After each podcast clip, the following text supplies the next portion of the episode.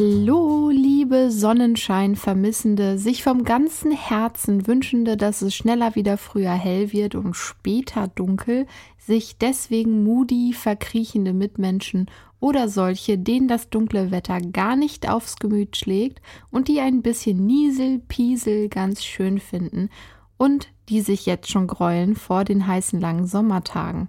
Ganz egal, zu welcher Gruppe du gehörst oder dich in der Mitte einordnest, ich begrüße dich zu einer neuen Podcast-Folge im Animari Podcast mit mir, Marike, eurer zertifizierten Hundetrainerin und Hunde- und Katzenverhaltensberaterin sowie Mitgründerin von Animari. Animari, was soll denn das sein? Die unkomplizierte Hunde- und Katzenverhaltensberatungsplattform. Das soll es sein. Checkt es gern mal aus.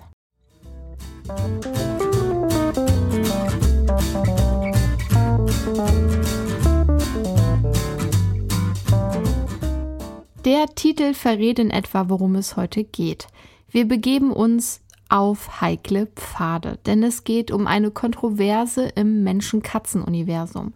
Wir machen einen Mini, einen wirklichen Mini-Winnie-Minzi-Pinzi-Abstecher in die Welt der Hybridkatzen, beleuchten, warum ich mal wieder Spielverderberin sein muss und wieso auch du, selbst wenn du mit einer Hybridkatze lebst oder ein großer Fan bist, was du auch sein darfst.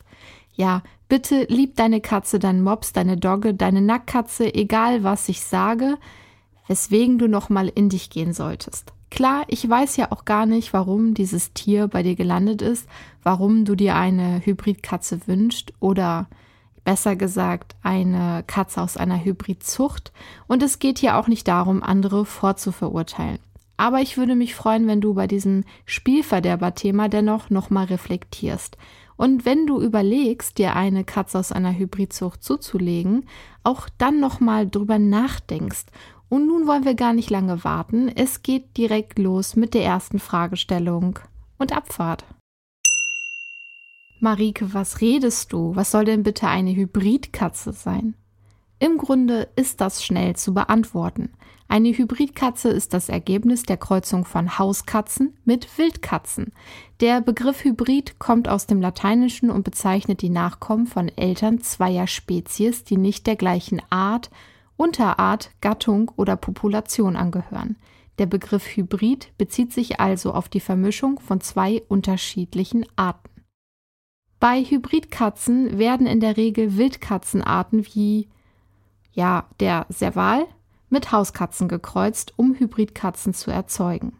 Die Ziele dieser Züchtung können vielfältig sein, darunter das Erreichen bestimmter äußerlicher Merkmale, wie zum Beispiel auffällige Feldzeichnung oder besondere Größenverhältnisse. Was soll ich euch sagen? Der Mensch ist eben wahnsinnig. Er wünscht sich etwas Exotisches, etwas Wildes, aber bitte nicht zu wild, etwas Besonderes, etwas Schönes, eine echte Wildkatze, aber dann eben in zahm, den Stubentiger, den Sofalöwen. Ich sag's schon mal kurz vorweg. Die Tiere, die aus solchen Kreuzungen hervorgehen, können sowohl wilde als auch domestizierte Merkmale aufweisen. Dies kann zu Herausforderungen bei der Haltung und Pflege führen, da die Bedürfnisse von Wildkatzen und Hauskatzen stark voneinander abweichen. Doch dazu später mehr. Hybridkatzen werden oft nach Wildkatzenarten benannt, die an der Kreuzung beteiligt sind. Beispiele hierfür sind die Savannakatze, die aus der Kreuzung von Serval und Hauskatze entsteht, oder die Bengalkatze, die eine Kreuzung zwischen der asiatischen Leopardkatze und Hauskatze ist. Die Leopardkatze wird auch Bengalkatze genannt, da kann es dann zur Verwirrung kommen. Wenn du Serval hörst, kannst du damit was anfangen? Servalkatze? Nein? Dann google doch mal gern. Ich warte. Ich warte. Schau dir den ruhig an, den Serval. Ja, ja. Ja, ja, ich warte noch. S-E-R-V-A-L. Serval. Serval. Ja? Okay. Alle, die das gerade getan haben, könnt ihr schon sehen, warum eine Verpaarung mit einer Hauskatze problematisch sein kann? Doch first things first. Warum entstanden denn überhaupt Hybridkatzen? Wirklich nur wegen der Optik? Und wann fand das alles statt? Ich muss dir ganz ehrlich sagen, das kommt drauf an, wo du nachguckst. Seiten im Internet, die Hybridkatzen unproblematisch sehen und ihre Geschichte erzählen, sagen, dass die Zucht 1960 begann und zwar im Rahmen wissenschaftlicher Experimente. Das Ziel soll die Untersuchung von Resistenzen gegen die feline Leukämie gewesen sein. Deswegen wurden angeblich erstmalig die asiatischen Leopardenkatzen aus Asien in die Hauskatze eingekreuzt und die Bengalkatze wurde geboren. Ich möchte hier auch gleich nochmal einhaken und sagen, dass wenn ich in dieser Folge von einer Bengalkatze spreche, dann spreche ich schon von der Hybridkatze, also die Leopardkatze gepaart mit einer Hauskatze. Übrigens sind das meistens Siamkatzen.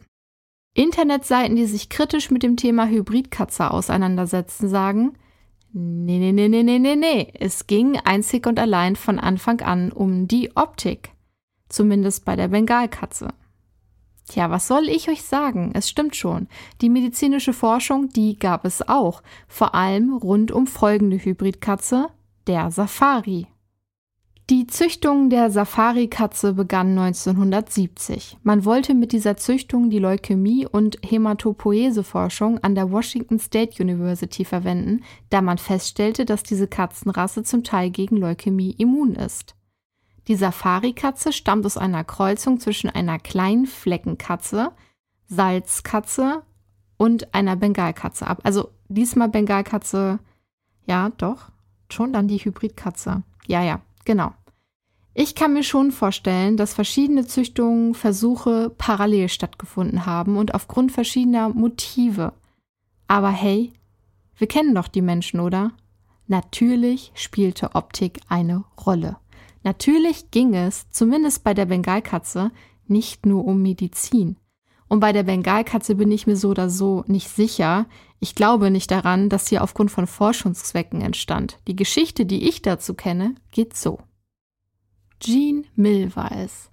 1963 versuchte die Genetikerin erstmals die asiatische Leopardkatze mit einer Hauskatze zu kreuzen. Ihr Ziel eine zahme Hauskatze zu schaffen, die durch das ursprüngliche Aussehen ihrer Vorfahren überzeugt. Optik also. Aber wie ich schon sagte, wer glaubt daran, dass erst vor 60 Jahren Leute auf diese Idee kamen? Richtig, ich auch nicht und die Idee war auch nicht neu. Schon 1889 erwähnte der britische Künstler und Journalist Harrison William Weir eine Kreuzung von asiatischer Leopardkatze und Hauskatze.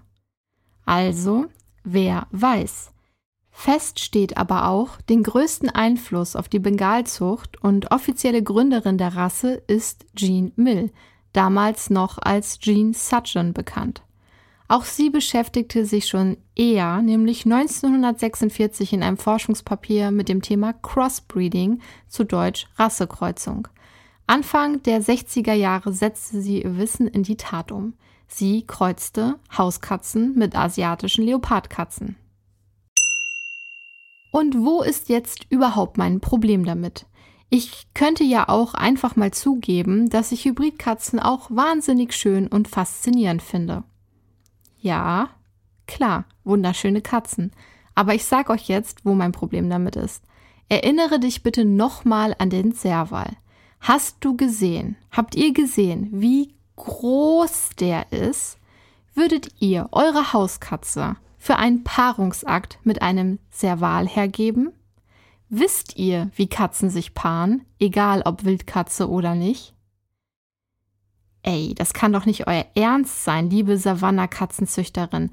Also ganz klar, ein Vergleich der Größe der beiden Ursprungsarten bzw. Rassen, Serval und Hauskatze, gibt den ersten riesigen Hinweis auf die Problematik, die mit dieser Züchtung verbunden ist.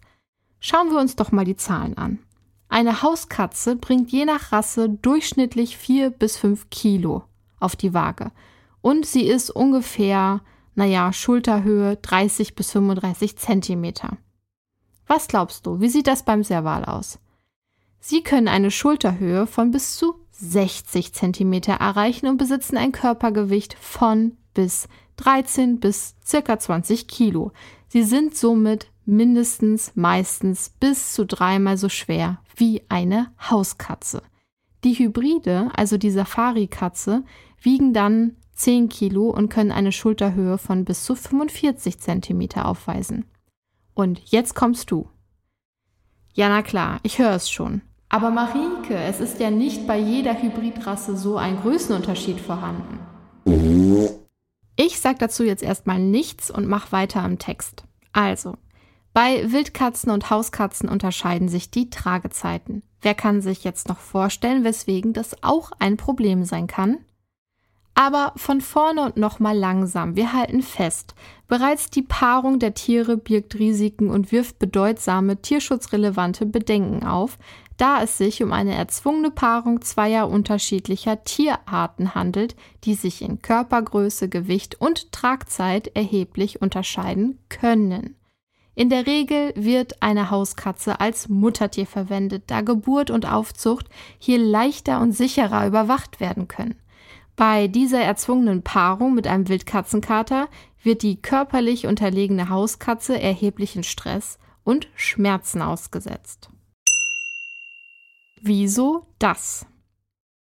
Wir erinnern uns daran, wie die Paarung bei Katzen stattfindet, auch bei Hauskatzen. Für die, die es nicht wissen, fasse ich das nochmal zusammen. Während des Paarungsaktes ergreift der Kater in der Regel den Nacken der Katze mit seinen Zähnen. Dieser Biss im Nacken wird logischerweise als Nackenbiss bezeichnet und dieses Verhalten hat einen Grund. Der Nackenbiss stabilisiert die Katze während der Paarung und gibt dem Kater eine gewisse Kontrolle über die Bewegung der Katze. Der Nackenbiss ermöglicht es also dem Kater, die Position zu halten und sicherzustellen, dass die Paarung auch erfolgreich abgeschlossen wird. Ein Schelm, der hier Böses denkt an dieser Stelle. Ja, das klingt eigentlich nach Nein heißt Nein, und der Kater ignoriert das. Selbst wenn die Katze rollig ist und sich auf den Deckungsakt einlassen möchte, ist der Akt selbst für die Katze schmerzhaft, weswegen sie versuchen könnte wegzukommen. Der Kater hält sie deswegen in der Position. Klingt schrecklich, ist schrecklich, Fakt ist aber, der Penis des Katers ist mit kleinen Stacheln und Papillen versehen, der die Schmerzen verursacht. Der Schock darüber löst aber erst den Eisprung bei der Katze aus und dadurch wird erst die Befruchtung möglich. Super weird. Na gut, wir waren beim Nackenbiss. Der Nackenbiss ist also ein angeborener Instinkt bei Katzen, vor allem bei Wildkatzen. Auch der Schmerz über den Biss kann den Eisprung auslösen. Auch Hauskatzen können sich so paaren, wenn auch nicht immer. Der Biss ist aber instinktiv und selbst bei zwei Hauskatzen nicht immer ohne Risiken. Der Biss kann sich beispielsweise entzünden. So, und nun nochmal übertragen auf eine große Wildkatze mit einer kleinen Hauskatze. Hier besteht einfach das Risiko, dass die Hauskatze stirbt, vielleicht sogar während der Paarung oder auch später an den Folgen. Nein, nein, nein, das passiert nicht immer, sonst würde es ja keine Hybridkatzen geben. Also ja, das kann eine Hauskatze überleben.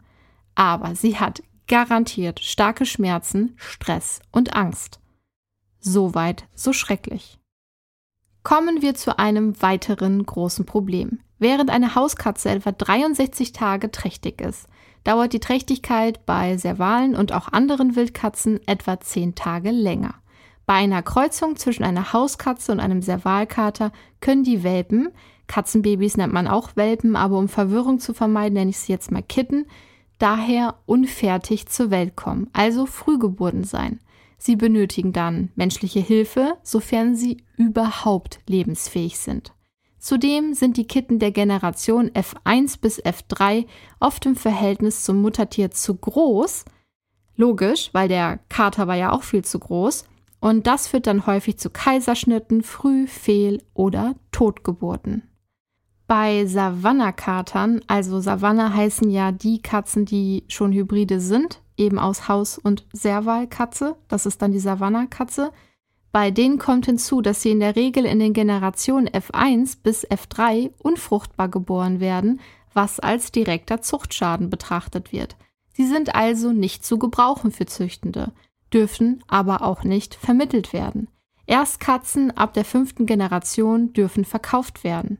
Dies führt dazu, dass Wildkater in späteren Generationen erneut mit Hauskatzen oder Hybridkatzen verpaart werden, da die Hybridkater der F1 bis F3 Generation nicht zur Zucht verwendet werden können. Zumindest, also in Deutschland ist es so. Mit ähm, der F5-Generation. Ich komme dazu gleich nochmal. Diese weitere Zucht mit Hauskatzen oder Hybridtieren sowie Wildkatzen der Ursprungsrasse trägt dazu bei, den Wildtiercharakter über Generationen hinweg zu bewahren, denn das will man ja auch. Wo kommen die Wildkatzen denn für die Paarung überhaupt her? Kommen die so anspaziert und sagen so, hallo, ich würde gerne eine Hauskatze schwängern. Wäre das möglich? Na, was glaubt ihr? Die für die Zucht verwendeten Wildtiere werden entweder der Natur entnommen oder sind Nachkommen bereits gefangener wildlebender Katzen. Hieraus ergeben sich dann erhebliche Tierschutzprobleme, wie sie in den USA, dem Ursprungsort vieler Hybridarten, immer wieder durch die Entdeckung von schlechten Haltungsbedingungen und die Rettung stark geschwächter und verletzter Tiere aufgedeckt werden. Uff, einmal bitte schlucken. Ich erzähle das alles zwar gerade am Beispiel der Savanna, aber in den nächsten Wochen schauen wir uns ein paar Hybridkatzen genauer an. Darunter auch die beliebteste und wahrscheinlich auch erste Hybridkatze, zumindest offiziell, die Bengalkatze. Übrigens, die Welttierschutzgesellschaft, die WTG, beziehungsweise der WTG e.V. sagt beziehungsweise schreibt, Achtung, Zitat, aus tierärztlicher Sicht ist die Savannakatze als Qualzucht einzustufen. Ihre Entstehungsweise stellt darüber hinaus einen Verstoß gegen das Tierschutzgesetz dar.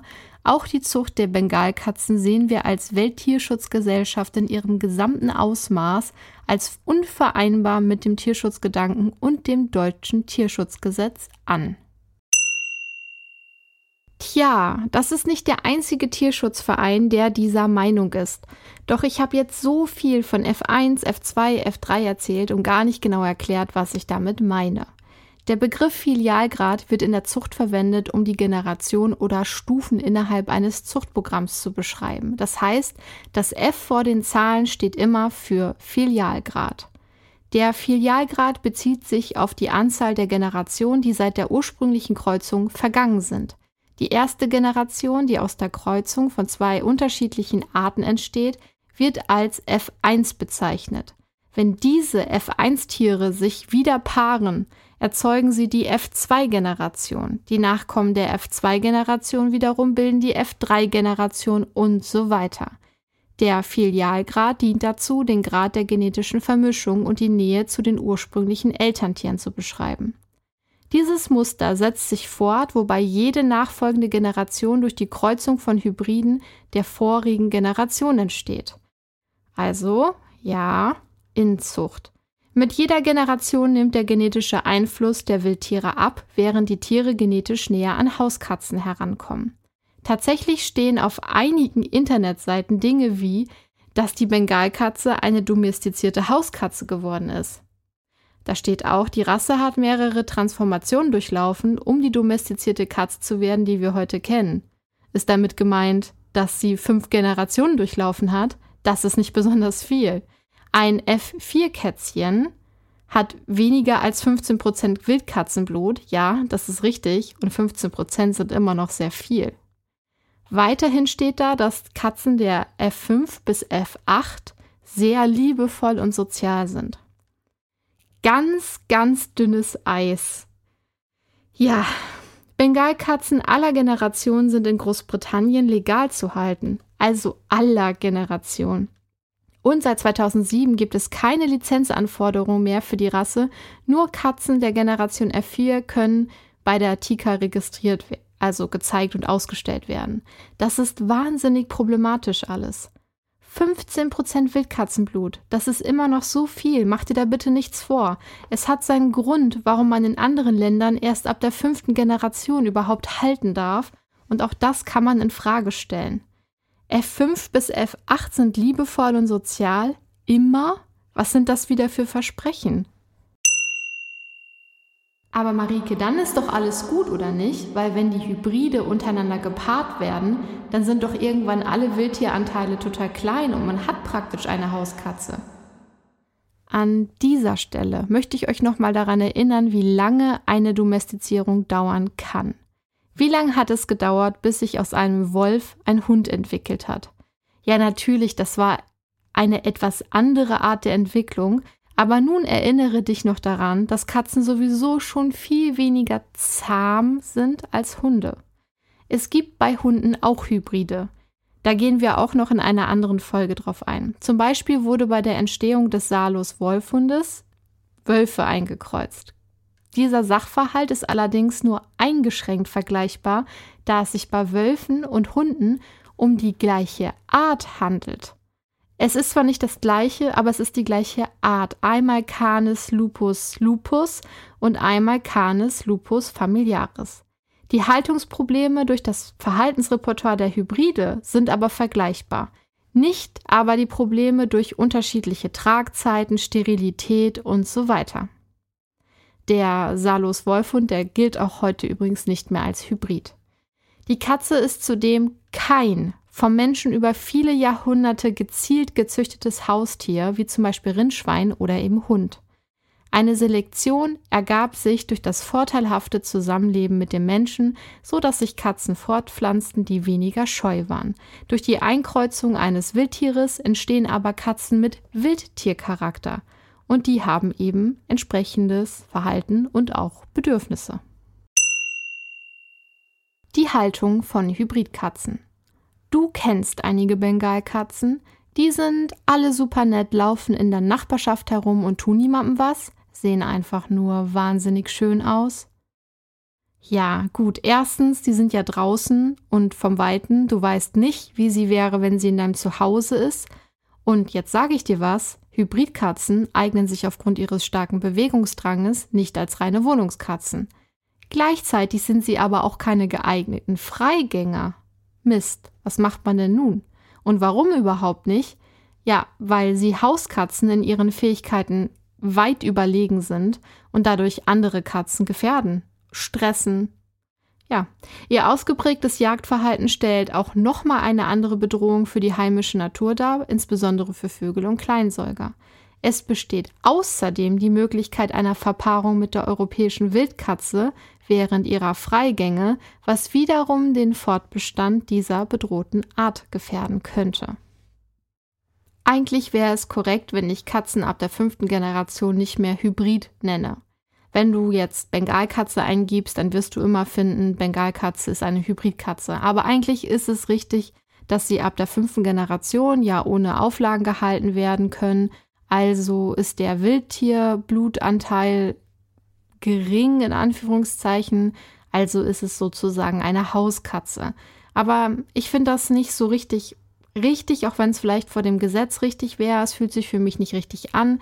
Der Wildtierblutanteil ist immer noch hoch genug, dass Hybridrassen oder eben diese Katzen, die aus einer Hybridpaarung entstehen, Verhaltensweisen zeigen, die ihren wilden Vorfahren sehr, sehr ähneln. Sie weisen einen starken Bewegungsdrang auf, sie können sehr impulsiv sowie temperamentvoll sein. Viele von ihnen sind absolut keine typischen Schoßkatzen, sondern wirklich eher mit wilden, scheuen und einzelgängerischen Tieren zu vergleichen. Hier haben wir natürlich auch wieder die vielen Ausnahmesituation, ja, die gibt es auch alle und es gibt ganz viele Menschen, die hast du gesehen auf Social Media, die sind super glücklich, auch mit ihrer Savannah-Katze, die ich wirklich sehr problematisch finde. Oder eben auch die Bengalkatzen überall. Naja, und es hängt natürlich auch vom Verhalten der Katze ab und von ihrer Generationsnummer. Und Katzen der früheren Generation neigen natürlich eher dazu, besser mit anderen Tieren als mit Menschen auszukommen, in Gesellschaft von Fremden oder Kindern können sie sich unwohl fühlen, selbst wenn sie sozialisiert wurden. Sie zeigen besonders in den frühen Generationen eine Empfindlichkeit gegenüber Veränderungen in ihrem Umfeld. Darüber hinaus sind sie auch in Bezug auf ihre Ernährung sehr anspruchsvoll und es gibt Berichte, dass Dosenfutter zu ernsthaften Mangelerscheinungen führen kann. Viele privat gehaltene Tiere, auch solche der nachfolgenden Generation, neigen dazu, im Laufe der Zeit einfach Verhaltensprobleme zu entwickeln, da ihre Halterinnen die Voraussetzung für ein artgerechtes Leben oft nicht erfüllen können. Das ist ein Fakt, auch wenn es Ausnahmen gibt.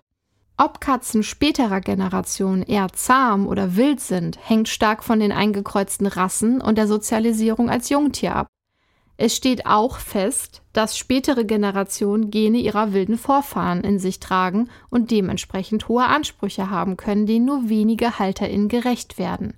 Die Leidtragenden sind dann wer? Na klar, die Tiere.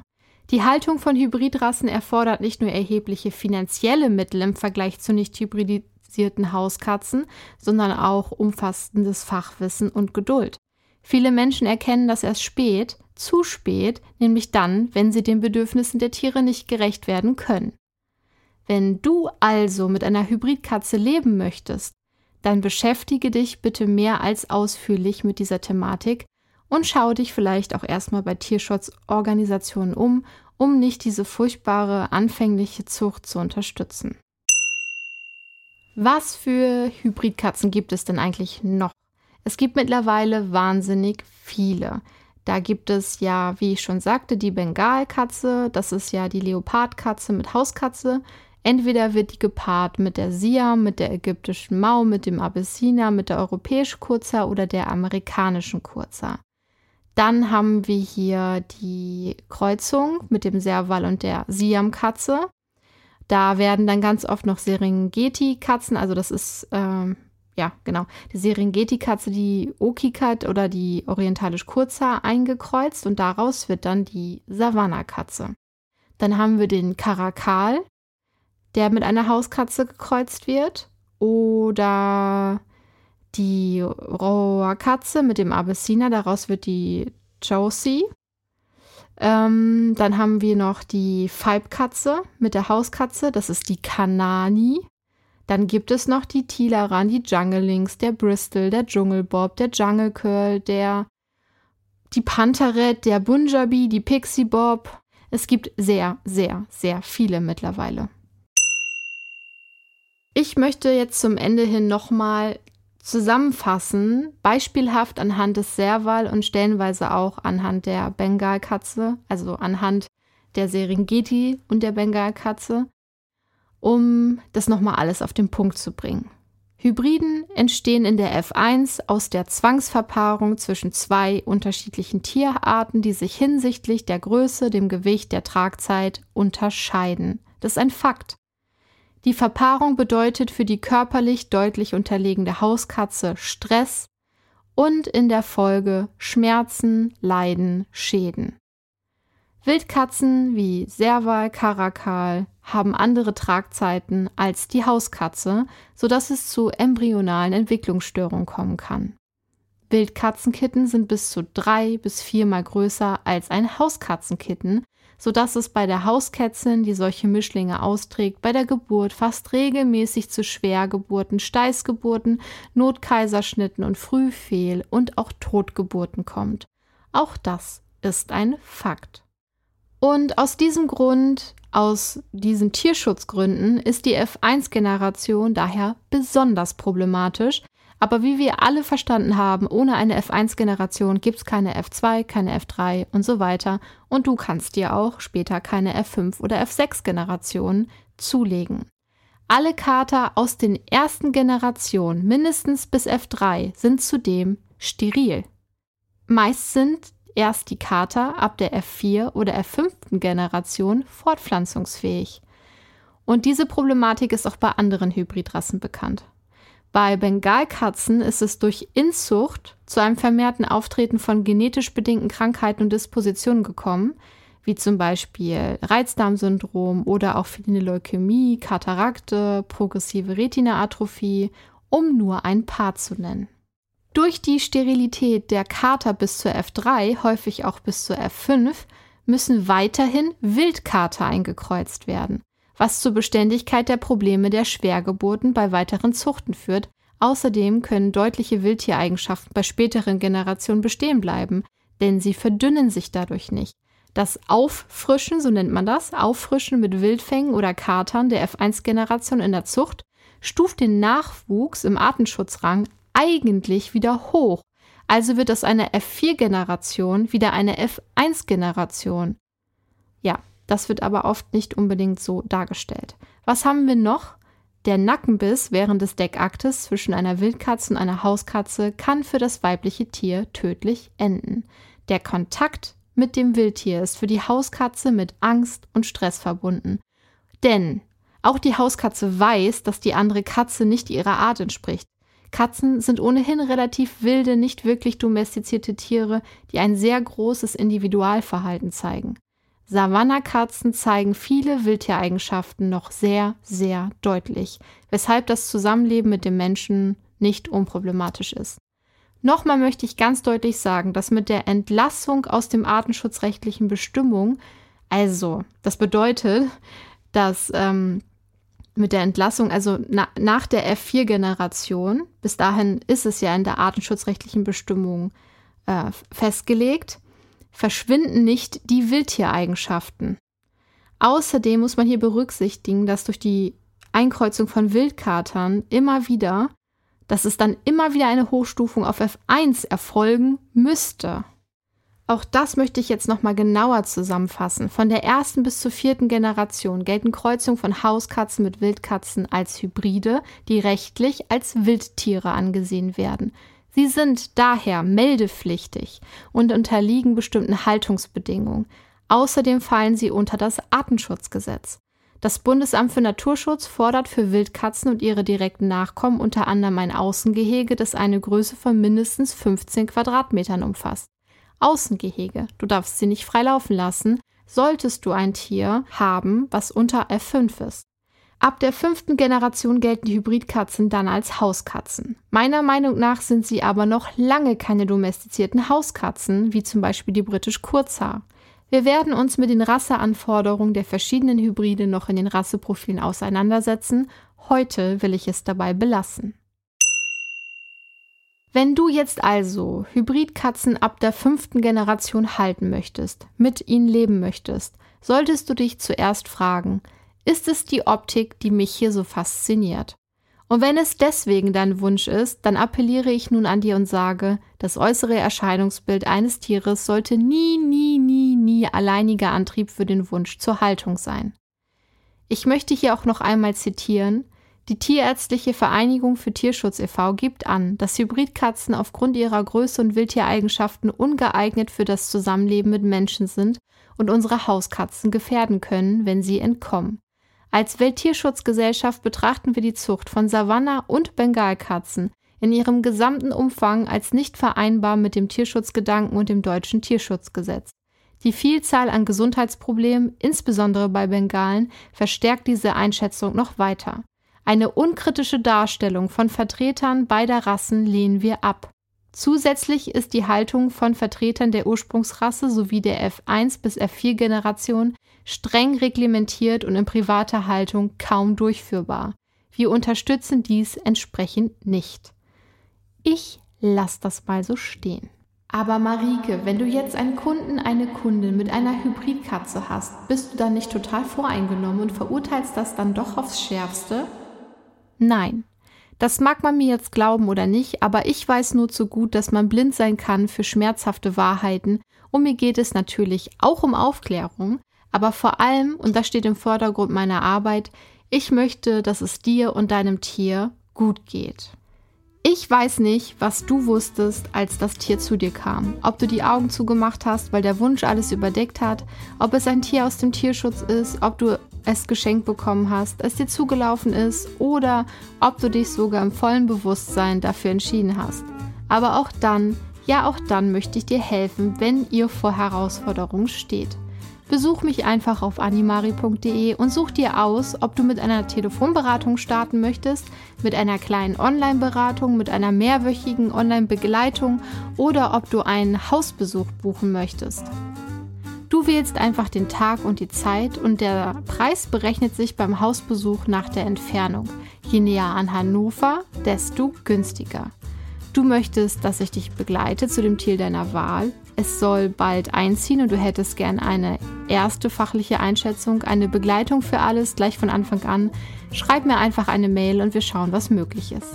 Du bist dir gar nicht sicher, welche Rasse oder Mischling zu dir passen könnte. Du möchtest etwas mehr über eine bestimmte Hundegruppe, wie zum Beispiel Jagdhunde und ihre Ansprüche wissen oder dich intensiver mit einer Hybridkatzenrasse auseinandersetzen? Dann buch die Rasseberatung, so oder so. Ich freue mich auf dich und auf dein Tier. Und damit sind wir wieder am Ende angelangt. Nächste Woche schauen wir uns dann tatsächlich eine Hybridkatze genauer an im Rasseprofil. Da gehe ich dann auch mehr auf Charakter und Anforderungen ein. Ich hoffe, die Katzenfans kamen heute auf ihre Kosten, sind nicht zu enttäuscht und verstehen, warum es wichtig ist, über diese Themen zu sprechen und nicht alles verklärt durch die rosa Brille zu sehen. Wir müssen versuchen, ehrlich zu uns selbst zu sein. Du kannst auch ehrlich zu mir sein und Wünsche, Kritik und Ideen einsenden an podcast.animari.de. Bewerte gerne den Podcast allgemein, wenn du es noch nicht getan hast. Und ich weiß, wie ermüdend das ist, das immer wieder zu hören, weiterempfehlen, Daumen hier, Abo da. Ja, ja. Wenn ich es nicht sage, vergessen es die zwei, die überhaupt bereit wären, es zu tun, und die anderen, die zu genervt von diesen Aufforderungen sind, würden es ohnehin nicht machen, was ich verstehe, aber da man nun mal angewiesen ist auf diesen Support, sage ich es. Seht es mir nach. Das wünsche ich mir also von dir, aber was wünsche ich dir diese Woche? Ich wünsche dir Katzen in deinem Haushalt, die dir nicht die Wohnung auseinandernehmen. Ich wünsche dir, dass du fähig bist, die rosa-rote Brille runterzunehmen und zu erkennen, wo vielleicht kleine Probleme sind. Egal, ob das Beziehungen mit Menschen betrifft, also Partnerschaften, Freunde, Eltern oder politische Themen oder ethische Themen oder tierschutzrelevante Themen wie unseres heute. Es ist gut, wenn wir das alle mehr machen und mit klarem Blick auf die Situation, die Sachlage, die Emotionen schauen. Aber ich wünsche dir auch, dass du eine rosa Brille in der Tasche hast, denn manchmal muss man sie einfach aufsetzen, um eine schwierige Phase überstehen zu können, um abzuschalten, und das ist okay. Ich wünsche dir, dass du dir selbst Fehler verzeihen kannst, dass du liebevoll mit dir umgehen lernst, dass du dich nicht unter Druck setzt. Ich wünsche dir auch, dass dir andere Fehler verzeihen, wenn du sie dir eingestehst, sie liebevoll mit dir umgehen und dich nicht unter Druck setzen. Ich wünsche dir für viele Situationen in deinem Leben den super perfekten goldenen Mittelweg, aber auch, wenn nötig, keine Toleranz für Sch. Eieiei, also für Schied oder Mist, um es sanfter auszudrücken. Ich wünsche dir warme Worte, die dich aufbauen und bestärken, und ich wünsche dir, dass du dir selbst Gutes tust. Was könnte das nächste Woche sein? Nimm dir vielleicht etwas vor, nur für dich, und freu dich jetzt schon darauf. Ich wünsche dir Quality Time mit deinem Tier, deinen Tieren, falls vorhanden. Lasst es euch gut gehen. Und das war's von mir. Ich bin raus. Ich verabschiede mich und sag wow, ciao, miau. Bleibt wie immer perfectly possum.